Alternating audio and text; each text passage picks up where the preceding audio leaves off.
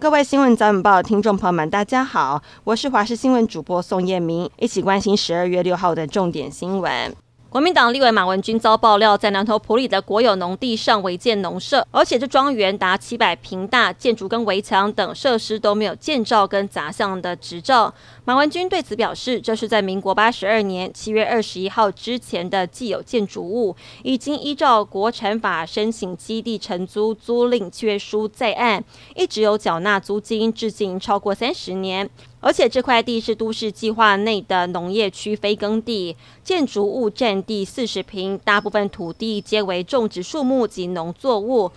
价值已经不到十万元，连房屋税都不用缴，绝非是豪华别墅。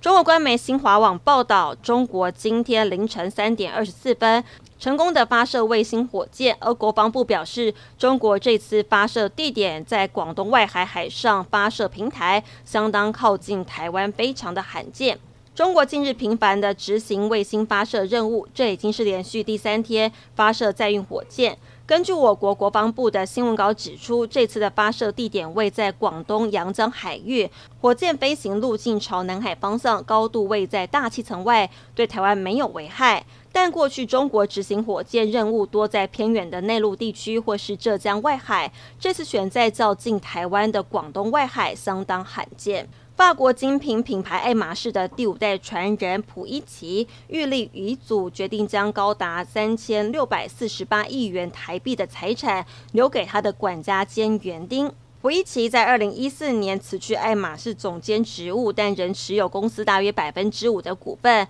现年八十岁的普伊奇单身，没有子女。他在二零一一年创立了伊索克拉底基金会，并且签署了继承协议，要将所有的财产转移给基金会使用。国外媒报道，普伊奇在二零二二年改变心意，决定将财产留给五十一岁的摩洛哥籍园丁，并且委托了律师展开收养程序。对此，基金会表示已经知道普伊奇希望废除原先签署的继承协议，希望他在遗产分配上仍有讨论空间。俄罗斯的西伯利亚地区，当地时间五号笼罩在极地的低温之中。位在萨哈共和国的雅库茨克出现了零下八十五度的极寒低温，体感温度甚至只有零下六十三度。这里呢，全年将近八个月都是冬天，但夏天的时候也会出现将近四十度的高温，温差可以来到一百度。